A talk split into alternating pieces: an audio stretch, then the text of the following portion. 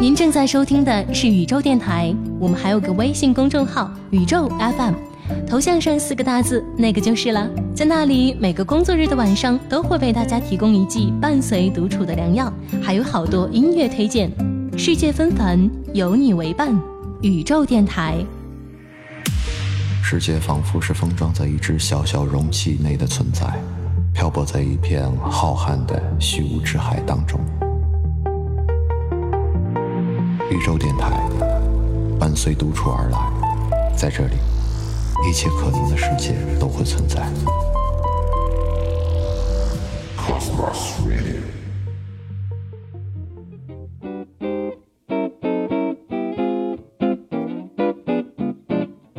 作者万维刚在他的新书《知识分子做个复杂的现代人》当中提到，常识啊是我们的敌人，而即将到来的是一个不换思想就换人的时代。那么，如果成功者都是坏人，我们为什么还要做好人呢？这句话不是反问，而是真诚的疑问。我们每个人都希望好人有好报，但这并没有什么科学根据。不仅如此啊。现在的心理学家们搞的一系列最新的研究表明，得了好报的人，大多数不是什么好人。我们通常会在决策当中面临两个方向：对自己有利的方向和对得起自己良心的方向。如果你是一个理性的人，你应该怎么选择呢？一个整天坑蒙拐骗、一点都不靠谱的人，当然不可能取得成功；但是一个只知道无私奉献的人，也未必能混好。最终更容易取得成功的，也许是那些表面上很能与人合作，实则非常自私，甚至偶尔欺骗的人。这非常违反常识。难道说好人没好报吗？我们都赞成做好人，但是好人需要正确的世界观。作为好人，我们通常认为，在这个世界上做了好事，会有很大的可能性得到回报；同样，别人做了坏事，也有很大的可能性会受到惩罚。换句话说，我们认为世界是公平的，但这恰恰是错误的世界观。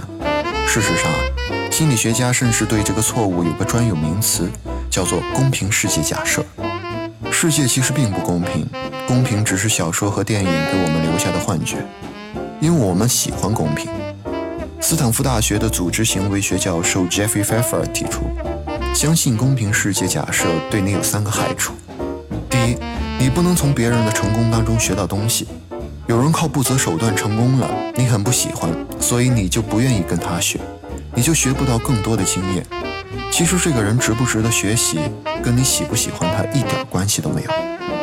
第二，你认为做好自己的事情就行了，你会低估世界上发生的坏事。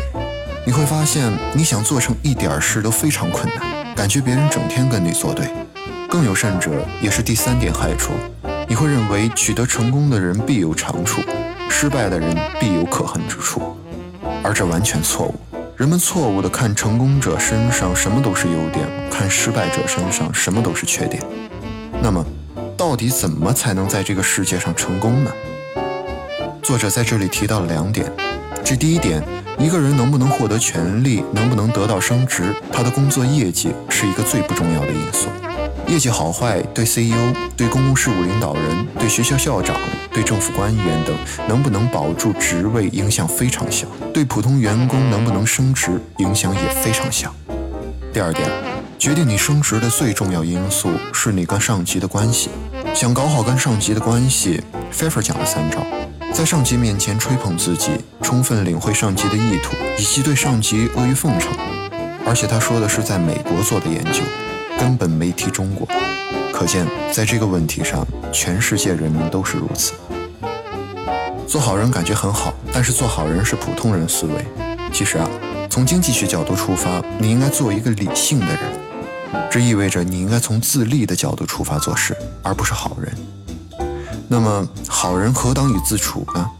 如果我非得做个好人，难道我就应该被世界淘汰吗？那不至于。因为也没有证据表明做好人有什么坏处。高效能人士的第一个习惯叫做积极主动，这个习惯其实是道德的关键。如果领导宣布谁今晚加班就给谁发奖金，你为了拿这个奖金而选择加班，你就不是积极主动，而是消极被动。外界怎么刺激你就怎么反应，这是一种比较低级的行动，显得没有自由意志，跟奴隶或者细菌没有什么区别。如果你做得更高级一点，在根本没有奖金政策的情况下主动加班，以期获得老板的好感，你是不是就算是积极主动了呢？很抱歉，也不算，因为你加班的最终目的仍是为了自身的利益，你仍然是在对物质刺激做出反应。真正的积极主动是你的行为完全取决于自身，而不被外界刺激所左右。你的自由意志独立于外界限制，在刺激和回应之间，你有选择如何回应的自由和能力。康德说，如果因为利益上的好处，或者为了避免受到惩罚，甚至是为了满足自己的同情心而去做一件事情，这都不算真正的道德，这都不是真正的自由。只有你纯粹出于责任和义务去做这件事情，你才是真正自由的，这才是真正的道德。作者调研了很多研究，没有发现任何论文说做一个有道德的人对取得世俗成功有什么好处。但是，为什么要做一个有道德的人？因为我们不想做任何人、任何东西或者任何感情的奴隶，我们想做一个主人。除了对世界投其所好、曲意逢迎之外，还有另外一种成功方式，这就是你凭借自己的智慧和胆量，冒了别人不敢冒的风险，承担了别人不敢承担的责任和代价去做一件事。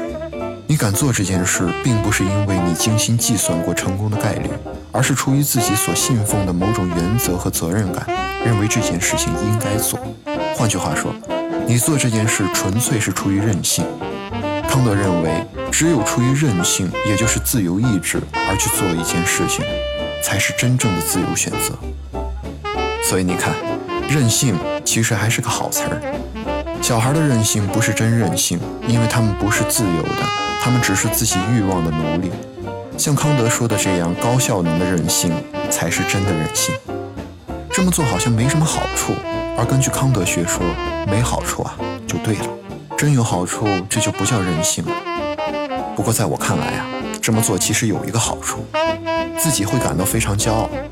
如果你看见一个年轻人卑躬屈膝地跟他的上级说话，你心中一定会有一种强烈的优越感。你感觉不仅比这个年轻人优越，而且比他的上级优越。打个比方，假设你的领导贪污腐败，你应该怎么办呢？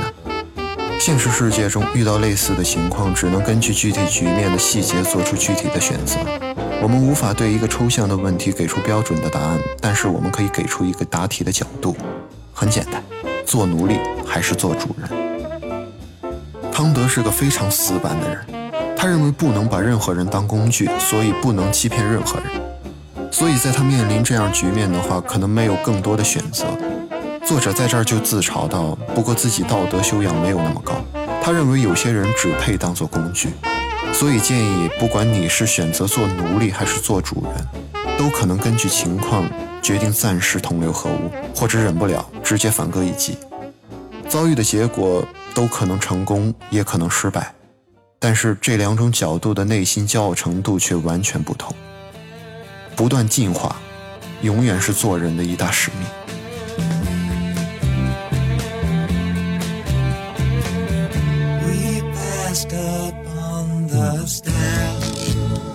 spoke of was and when, although I wasn't there.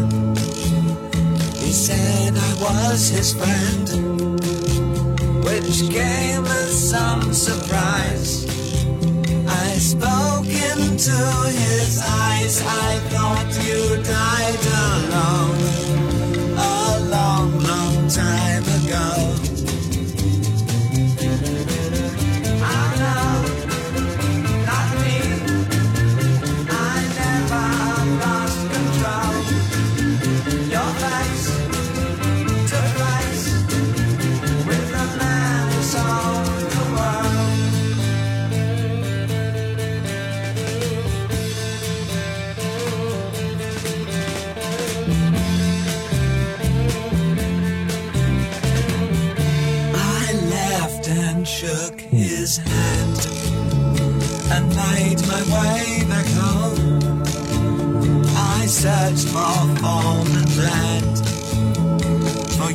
years and years I roamed.